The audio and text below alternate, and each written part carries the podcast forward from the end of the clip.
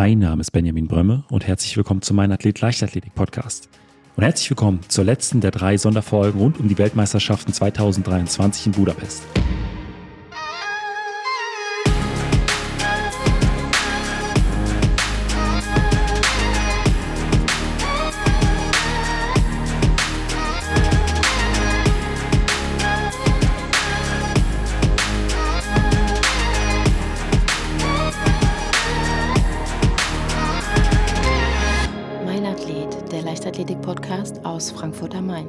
Herzlich willkommen, Lynn.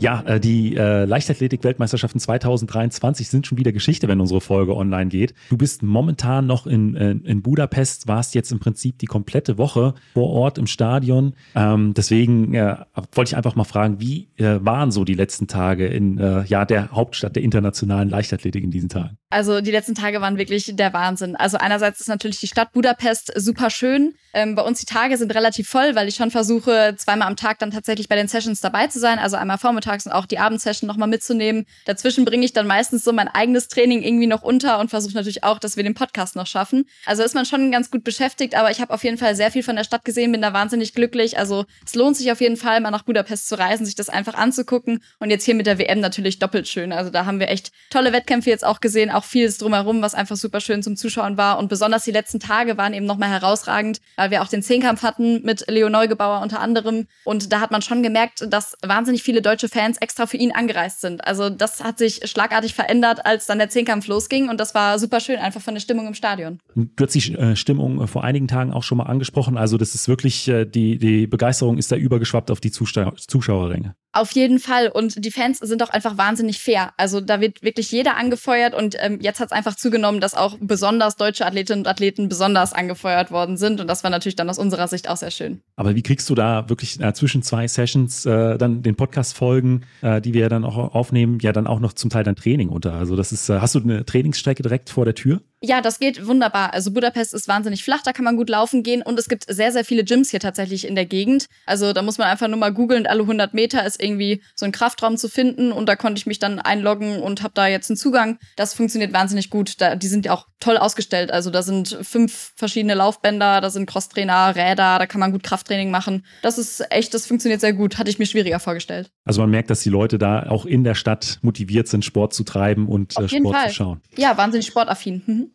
Was mir auch aufgefallen ist, das ein oder andere Mal äh, war das Maskottchen während der Wettkämpfe, das da auch für Stimmung gesorgt hat. Auch der ein oder andere Offizielle, der dann äh, nochmal die äh, Werferin, da gab es ein cooles Video bei Instagram, äh, gepusht hat, bevor sie ins, ins Stadion gegangen sind. Ähm, das macht ja dann auch immer nochmal so ein bisschen was aus, was die Stimmung dann so an, angeht. Ja, vor allem das Maskottchen ist ein richtiges Highlight. Das wird bei uns im Stadion ständig eingeblendet. Also da haben wir ganz, ganz tolle Aktionen gesehen. Äh, zum Beispiel auch so ein Dance-Battle mit einem Security Man. Das war wirklich witzig. Es hat auch mal so Popcorn verteilt und das dann irgendwie über die ganzen Menschenmassen ähm, verschüttet. Und es ist einfach insgesamt sehr, sehr nahbar, auch immer in den Tribünen unterwegs, unter den Zuschauenden. Und das macht einfach Spaß, ja. Und äh, was man hier auch immer so ein bisschen mitbekommen hat, waren die ja doch zum Teil sehr hohen Temperaturen. Wie ist das? Ich stelle mir das schon dann sehr heiß zum Teil vor, wenn man dann im Stadion sitzt. Oder ist das auch noch alles äh, äh erträglich? Nee, also das ist wirklich eine Herausforderung drin. Ist natürlich vieles klimatisiert, weil die Menschen das hier einfach kennen, dass äh, die Bedingungen so schwierig sind. Aber alles, was draußen ist, ist wahnsinnig heiß. Also wenn man im Stadion wirklich das Pech hat, äh, in der Sonne zu sitzen, dann schwitzt man da wirklich und es läuft einfach in Strömen runter. Da kann man auch nichts machen. Und ich glaube aber, dass es für uns Zuschauende natürlich schon schwierig ist, aber noch, noch größere Herausforderung dann für die Athletinnen und Athleten, vor allem jetzt in den letzten Tagen beim Gehen und auch beim Marathon. Die sind ja wirklich einer Dauerbelastung ausgesetzt. Aber was ich ganz schön fand, ist so eine äh, Aktion im Stadion, dass wirklich flächendeckend es so Wasserspender gibt. Also man kann kostenlos seine Wasserflaschen dort auffüllen. Man darf ja auch Wasserflaschen mit reinnehmen bis zu einer bestimmten Größe. Und ähm, ja, da ist man auf jeden Fall immer sehr gut ausgestattet mit Wasser. Das ist echt sehr, sehr gut. Ja, kennt man auch, auch so Selbstverständlichkeit. nicht. Genau, weil von den letzten Meisterschaften ist man das ja eher gewohnt, dass die Preise im Stadion sehr, sehr hoch sind und man sich dann Wasser kaufen muss. Und wenn man da wirklich vier, fünf Stunden für jede Session sitzt, dann braucht man einfach auch einige Liter Wasser. Und ja. da ist man hier kostenlos ausgestattet. Das ist sehr, sehr schön. Dann äh, würde ich aber an dieser Stelle vorschlagen, wir schauen mal äh, auf die letzten Wettkampfergebnisse. Und wir hatten eben schon den Zehnkampf angeschnitten. Äh, du hast gesagt, man hat gemerkt, da sind auch noch mal einige Fans aus Deutschland angereist. Wir hatten ja drei äh, Starter Starter im Feld der, äh, der Mehrkämpfer mit äh, Leo Neugebauer, Niklas Kaul und Manuel Eitel. Und ich würde vorschlagen, wir schauen als erstes mal äh, auf Niklas Kaul, natürlich einen Titelaspiranten, auch hier wieder bei den Weltmeisterschaften. Hat in dieser Saison ähm, nicht die ideale Vorbereitung gehabt, das hatte man im Vorfeld schon gehört. Dementsprechend ist er auch mit so einem gewissen Unsicherheitsfaktor da auch in den Wettkampf eingestiegen, kam nach 100 Metern nach 11,20 Sekunden ins Ziel und, sagte, dass es erstmal ein solider Einstieg war. Und die 100 Meter sind natürlich auch immer erstmal so eine kleine Unsicherheit. Man muss gut reinkommen in den, in den Zehnkampf, aber das ist ihm eigentlich ganz, ganz gut geglückt. Dann im Weitsprung dann 7,16 Meter. Ich glaube, da hätte er sich ein bisschen mehr erhofft. Da hat man dann auch das erste Mal bei ihm auch schon gesehen, dass er mit Schmerzen zu kämpfen hatte. Also bei einem Absprung, den hat er nicht voll durchgezogen, hat man auch schon gesehen in der Luft, er hat das Gesicht so ein bisschen verzerrt. Äh, danach gab es die ersten Gespräche mit dem Betreuerteam und dann auch in einem Interview äh, hat er dann auch schon andeuten lassen, dass es da so leichte Beschwerden in der Hüfte gab. Also er ist danach, nach dem Weitsprung, noch beim Kugelstoßen angetreten. 14 Meter 85 hat, äh, konnte er da stoßen. Das war alles noch in Ordnung, aber man hat gemerkt, äh, richtig rund lief es nicht und er war auch nicht wirklich beschwerdefrei. Ist dann noch zum Hochsprung gekommen, Zwei Meter zwei standen dann für ihn auf der Ergebnisliste. Und dann kamen aber weitere Beschwerden hinzu. Also er hatte nicht nur Probleme mit der Hüfte, sondern dann kam, ist auch noch eine alte Verletzung ausgebrochen mit äh, äh Beschwerden im Fuß, was schlussendlich dann für ihn bedeutete, dass er schon bei den 400 Metern nicht mehr an den Start gegangen ist. Er wollte dann jetzt äh, nicht mit der Brechstange den Wettkampf durchziehen, weil ja auch im nächsten Jahr dann die Olympischen Spiele auf dem Plan stehen. Dementsprechend haben wir Niklas dann leider nicht mehr am zweiten Wettkampftag gesehen. Ja, ich glaube einfach insgesamt ein bisschen enttäuschend für ihn. Also der Wettkampf war an und für sich erstmal solide, würde ich sagen. Er hat ja eher die stärkeren Disziplinen ganz am Ende mit dem Sperrwurf und ähm, auch den 1500 Metern. Aber trotzdem, wenn man da schon mit leichten Beschwerden anreist und weiß, dass die Vorbereitung irgendwie schwierig war, auch wenn die Testwettkämpfe davor eigentlich auch gut liefen, ähm, ist es schon irgendwie ja ein Faktor, den man irgendwie im Kopf hat und das ist natürlich auch schwierig, das auszuschalten. Nichtsdestotrotz, er ist Weltmeister gewesen, er ist der amtierende Europameister und ich glaube, dann hat er sich einfach mehr vorgenommen und ja, vielleicht hat er da auch schon gemerkt, dass er das nicht erreichen können wird. Und vielleicht hat er dann eben die Reißleine gezogen, um sich dann eher auf Paris die Olympischen Spiele vorzubereiten. Ich glaube, das war für viele Athletinnen und Athleten ein Aspekt. Also das hört man jetzt immer wieder, ne? Es geht weiter, so nächstes ja. Jahr haben wir Olympische Spiele. Ähm, das scheint bei vielen im Kopf zu sein, so das große Ziel zu sein. Das ist ja auch völlig verständlich, aber trotzdem haben wir dann auch sehr viele Athletinnen und Athleten vermisst. Unter anderem dann halt auch ihn in den Ergebnislisten. Das war einfach sehr, sehr schade. Aber zwei Athleten haben wir ja noch.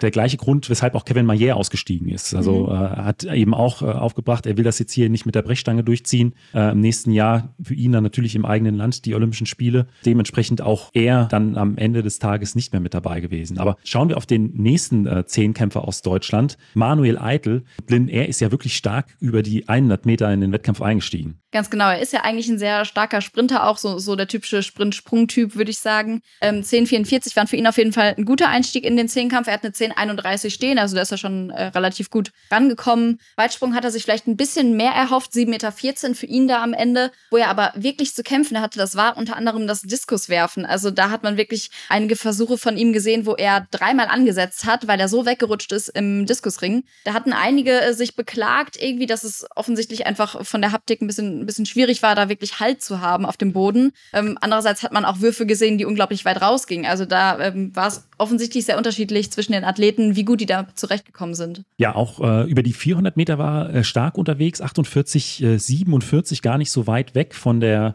äh, von seiner persönlichen Bestleistung und ähm, äh, insgesamt äh, würde ich sagen, war es bei ihm äh, ein sehr ausgeglichener Zehnkampf. Er kam knapp 100, äh, 150 Punkte, lag er hinter seiner persönlichen Bestleistung mit 8.191 äh, Punkten. Also ich denke, er, äh, und das war auch, äh, kann sehr zufrieden sein mit seinem elften Platz bei den, bei den Weltmeisterschaften. Und äh, ich glaube, er hat sich da wirklich sehr, sehr gut verkauft. Ja, würde ich genauso unterschreiben. Er hat sich auch am Ende nochmal richtig bedankt, auch für die Unterstützung, weil man das eben gemerkt hat, ähm, wie unglaublich die Fans da hinter den deutschen Athleten standen. Und da hat er mit Sicherheit auch was von abbekommen. Und dann gab es natürlich noch einen dritten Zehnkämpfer aus Deutschland, den neuen deutschen Rekordhalter Leo Neugebauer, der höchstwahrscheinlich hier mit nicht vielleicht äh, ähm, Titelambition, aber mit äh, einer Hoffnung auf die Medaille in den Zehnkampf eingestiegen ist. Und äh, ja, der erste Wettkampftag war für Leo wirklich überragend. Ich gehe mal kurz die Ergebnisse durch. Die 100 Meter 10, 69 Weitsprung 8 Meter im Kugelstoßen 17 Meter und 4 und im Hochsprung 2 Meter 2, die 400 Meter in 47,99.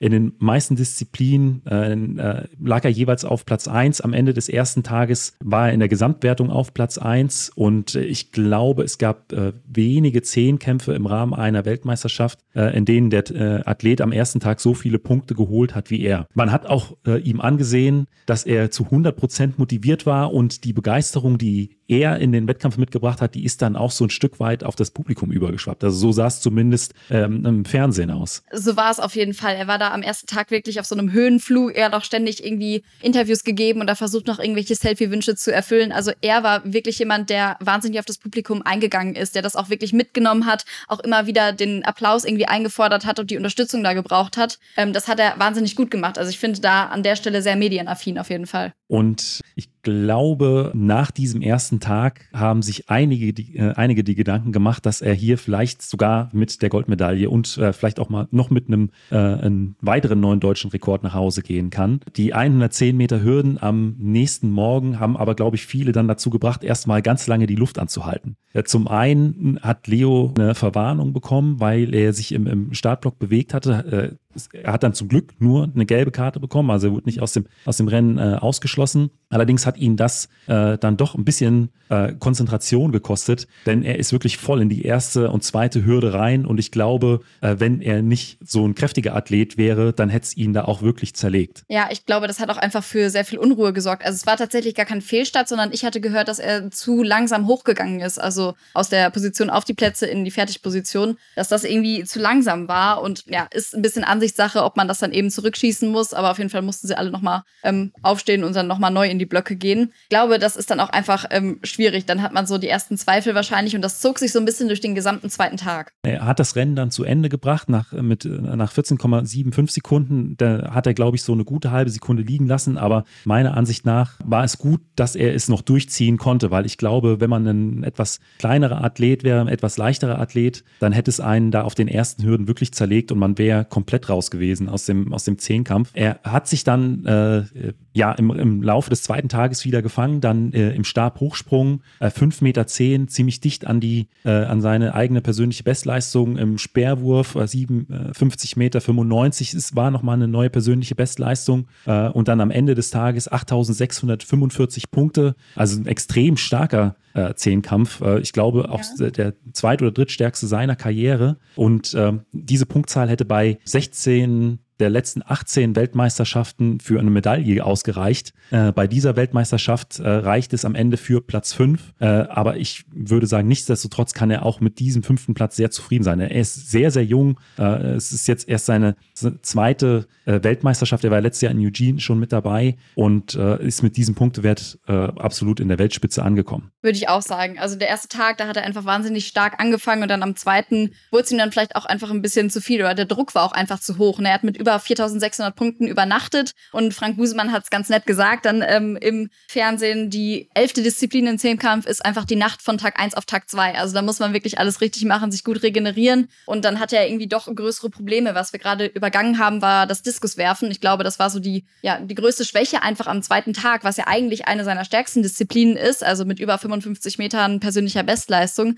Aber da hat er halt nur 47, 63 weit geworfen. Das heißt, da fehlten ihm dann am Ende sieben Meter auf seine persönliche Bestleistung und das sind über 200 Punkte. Die fehlen dann am Ende einfach zu einer Medaille. Das war super schade, aber ich glaube, dass er einfach noch sehr, sehr viele Chancen haben wird. Aber nichtsdestotrotz kann auch er absolut zufrieden sein mit diesem wirklich starken Zehnkampf. Ähm, wir gehen nochmal hier auf die Medaillengewinner ein. Gewonnen hat auch äh, der Kanadier Pierre Lapage mit 8.909 Punkten, also ein extrem starker Wert vor Damien Warner, der mit 8.804 Punkten Zweiter wurde und Platz 3 ging an Linden Victor, der ebenfalls mit 8.756 Punkten auch einen herausragenden äh, Zehnkampf ablieferte. Aber neben dem Zehnkampf gab es ja auch noch einige Staffeln, die jetzt äh, stattgefunden haben. Viermal 100 Meter Männer, Frauen, viermal 400 Meter der Männer und der Frauen. Lynn, ähm, würde ich vorschlagen, schauen wir da auch noch mal kurz drauf. Ja, die Mädels sind tatsächlich in ihrem Vorlauf Vierte geworden. Es gab drei große Coups und die Zeit war eigentlich zu langsam, um sich äh, zu qualifizieren fürs Finale. Was man im Stadion gar nicht gesehen hatte, da gab es eine Aktion von einer Konkurrentin, die Schweizerin war es, glaube ich, auf der Innenbahn, also links neben den Deutschen,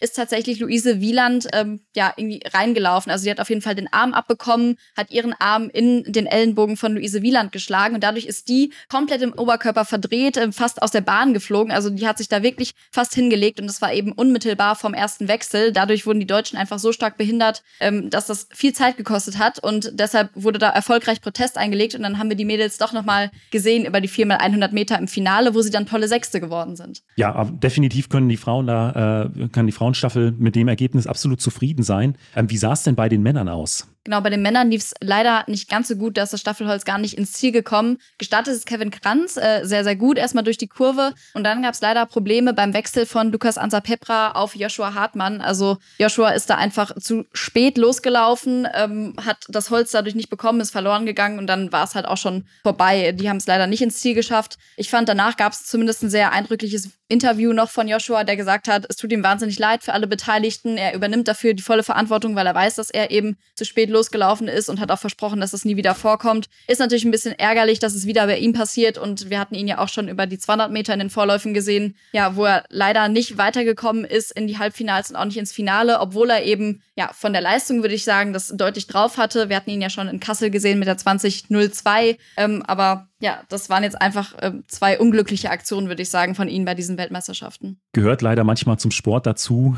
ähm, aber ich denke, er wird äh, mittelfristig gestärkt äh, aus diesen beiden Situationen herausgehen. Aber ich glaube, jetzt im Moment ist es erstmal eine, eine schwierige Zeit. Ja, das denke ich auch. Es hat auch echt Shitstorm gegeben da in den sozialen Medien. Also da ist er nicht so gut rausgegangen. Aber das ist mit Sicherheit auch was, woran man lernt. Also ich ja, denke nicht, ja. dass ihm das nochmal passiert. Ja, neben den 4x100 Metern äh, gab es ja natürlich auch die 4x4 äh, Staffeln. Da würde ich mal vorschlagen, schauen wir hier als erstes mal auf die äh, Männerstaffel. Äh, da mit dabei waren äh, Jean-Paul Predot, Marvin Schlegel, Marc Koch und Manuel Sanders. Und ähm, die vier Jungs haben sich wirklich gut verkauft, sind nach drei Minuten äh, glatt 67 ins Ziel gekommen. Eine der schnellsten Zeiten, ich glaube, der letzten 20 Jahren für eine, für eine deutsche Staffel. Auch wenn man sich hier die Einzelzeiten mal anschaut, ähm, der erste Läufer 45,12, ähm, dann an Position 2 45,98, 45,17 und Manuel Sanders zum Schluss 44,49. Also wirklich auch sehr, sehr starke Einzelzeiten. Ähm, leider muss man ein Stück weit sagen, war das Niveau bei diesen Weltmeisterschaften insgesamt sehr, sehr hoch, was äh, bedeutet, äh, dass diese wirklich starke Zeit am Ende des Tages nur den sechsten Platz im Vorlauf bedeutete und ähm, sich die vier Jungs damit nicht für das Finale qualifiziert haben. Aber wie sah es denn bei den Frauen aus, Lynn? Ja, leider relativ ähnlich. Ich würde auch sagen, dass die Frauen sich sehr, sehr teuer verkauft haben. Vor allem ähm, die Schlussläuferin Carolina Kraftzig ist mir sehr in Erinnerung geblieben, weil die da wirklich bis ins Ziel richtig gekämpft hat, die ganze Schlussgerade nochmal runter.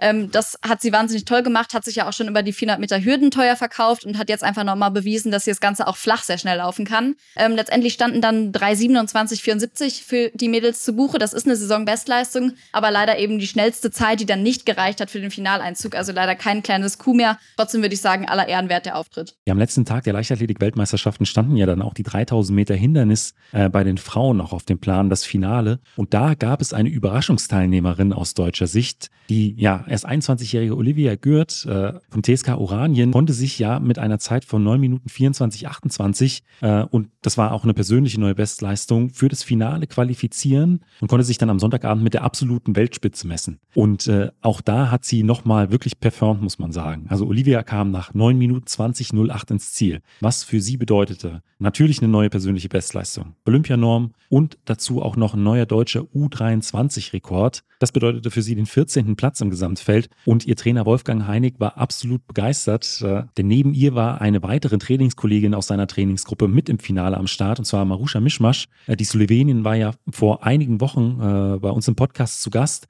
Sie erreichte am Ende den sechsten Platz und erzielte mit 9 Minuten 6,37 dazu auch noch einen neuen Nationalrekord für Slowenien. Und auch im Hochsprungfinale der Frauen hatten wir noch eine deutsche Teilnehmerin mit am Start, und zwar Christina Honsel. Ja, die diesjährige deutsche Meisterin im Hochsprung konnte sich in der Qualifikationsrunde hier für das Finale mit 1,89 Meter als Sechsplatzierte für, die, äh, für den Endkampf qualifizieren. Und hier zeigte sie dann nochmal einige wirklich gute Sprünge. Die Einstiegshöhe von 1,85 Meter nahm sie direkt im ersten Versuch. Bei der zweiten Höhe von 1,90 Meter äh, klappte es dann erst im dritten. Die 1,94 Meter hat sie dann aber direkt im zweiten Versuch genommen, was für sie auch gleichzeitig eine neue persönliche Freiluftbestleistung bedeutete. Die lag ja bisher bei 1,92 Meter und äh, diese Höhe bedeutete für sie am Ende den achten Platz und man hat ihr angesehen, dass sie mit dem Ergebnis wirklich sehr zufrieden war. Ja, und dann stand an diesem Abend natürlich noch das Sperrwurffinale der Männer mit auf dem Plan. Und äh, mit dabei natürlich der Mainzer Julian Weber, der Europameister aus dem letzten Jahr, in diesem Jahr ja auch schon sehr, sehr starke Auftritte. Saisonbestleistung von 88,72 Meter, mit denen er in diesem Jahr deutscher Meister geworden ist. Und er wollte hier bei den Weltmeisterschaften die heiß ersehnte Medaille für das deutsche Team holen. Und Julian ist auch äh, sehr, sehr stark in den Wettkampf eingestiegen. Denn direkt mit dem zweiten Wurf kam er auf 85,79 Meter, setzte sich damit auf Platz 2 direkt hinter den Inner Chopra, der mit 88,17 Meter in den Wettkampf eingestiegen ist. Doch dann zog die internationale Konkurrenz doch nach. Äh, zunächst der Pakistani Nadim, der mit 87,82 Meter äh, dann auf Platz 2 rückte. Und dann im weiteren Verlauf auch noch der Tscheche Watschlev, der auf 86,67 Meter kam, womit für Julian dann leider nur noch der undankbare vierte Platz übrig blieb. Ja, Julian danach im Interview mit Norbert König äh, natürlich sehr, sehr enttäuscht gewesen. Er hat gesagt, er wollte hier unbedingt heute die Medaille holen, hat äh, irgendwie nicht richtig in den Wettkampf reingefunden. Entweder äh, konnte die Power nicht wirklich übertragen werden oder es gab technisch das ein oder andere Problem. Er fokussiert sich jetzt, wie natürlich alle anderen auch, auf die kommenden Olympischen Spiele äh, in Paris 2024. Und äh, da hoffen wir dann natürlich alle, dass Deutschland wieder die ein oder andere Medaille in der Leichtathletik nach Hause bringen kann. Ja, in die Weltmeisterschaften 2023 23 sind jetzt auch schon wieder Geschichte. Mein Resümee dazu ist, dass äh, viele äh, der Athletinnen und Athleten wirklich gute Ergebnisse abgeliefert haben. Also es gab sehr, sehr viele äh, Season Best, einige neue persönliche Bestleistungen oder insgesamt auf einem hohen Niveau. Aber man muss schon feststellen, dass Deutschland da von vielen Ländern überholt wurde. Es war eine insgesamt ja sehr, sehr hochklassige Weltmeisterschaft mit sehr, sehr vielen starken Ergebnissen. Wir haben es im Zehnkampf angesprochen, bei im Sprint natürlich sehr, sehr stark über, äh, bei den Hürden, ähm, aber auch äh, im, im, im, Gehen. Also Christopher Linke äh, mit deutschem Rekord Platz 5, äh, ähm, das wäre bei, bei vielen anderen Weltmeisterschaften äh, sicherlich eine Medaille gewesen. Und ähm, dementsprechend äh, ist das Gesamtergebnis jetzt so, wie es ist. Im letzten Jahr in Eugene ähm, haben wir noch eine Gold-, eine Bronzemedaille geholt. Da ist mir allerdings aufgefallen, dass die Berichterstattung äh, insgesamt äh, ziemlich hart umgegangen ist mit den, mit den Athleten, Athleten. Da hatte ich so den Eindruck, dass es äh, in diesem Jahr doch ein bisschen objektiver war. Ja, da würde ich dir schon zustimmen. Also es erinnert leider ziemlich an Eugene. Das waren auch eher enttäuschende Weltmeisterschaften. Trotzdem würde ich dir zustimmen, dass ähm, die meisten Athletinnen und Athleten wirklich ihr Leistungsvermögen abgerufen haben auf dem Punkt. Und man muss natürlich auch bedenken, dass sehr, sehr viele einfach verletzungsbedingt schon im Vorfeld ausgeschieden sind und gar nicht anreisen konnten. Also jetzt aus dem Laufbereich, zum Beispiel Konstanze Klosterhalfen ist ja gar nicht angetreten oder auch Robert Faken. Das wären schon irgendwie so ein paar Hoffnungsträger noch gewesen auf äh, Medaillen oder auf Top-8-Platzierungen zumindest. Und es gab auch einfach äh, sehr, sehr viele Probleme so im Vorfeld auch mit der Anreise. Ich glaube, da hatten die Athletinnen und Athleten ja wirklich keine leichte Aufgabe. Zum Beispiel auch Johannes Motschmann sollte natürlich rechtzeitig vor seinem Marathon anreisen. Da ist der Flug gecancelt worden, dann wurde es auf einmal eng und ja, auch bei Leo Neugebauger zum Beispiel ist ähm, das Gepäck verloren gegangen, komplett, was natürlich vom Wettkampf einfach ein Faktor ist. Ne? Das stresst unglaublich und das sind dann einfach nicht so ganz ähm, leichte Bedingungen, unter denen die dann hier auftreten sollen. Dann äh, sind es jetzt noch äh, knappe elf, zwölf Monate bis zu den Olympischen Spielen äh, in Paris. Ähm, wir drücken natürlich allen Athleten und Athleten ganz fest die Daumen und äh, dir jetzt erst einmal eine gute Rückreise aus Budapest nach Frankfurt und wir hören uns bald auch schon wieder. Das machen wir. Bis dann, Danny. Falls dir die Folge gefallen hat, gib mir doch einfach eine Bewertung bei Spotify oder Apple Podcast. Außerdem freue ich mich sehr über dein Feedback per E-Mail oder auch auf Instagram. Vielen Dank und bis zum nächsten Mal.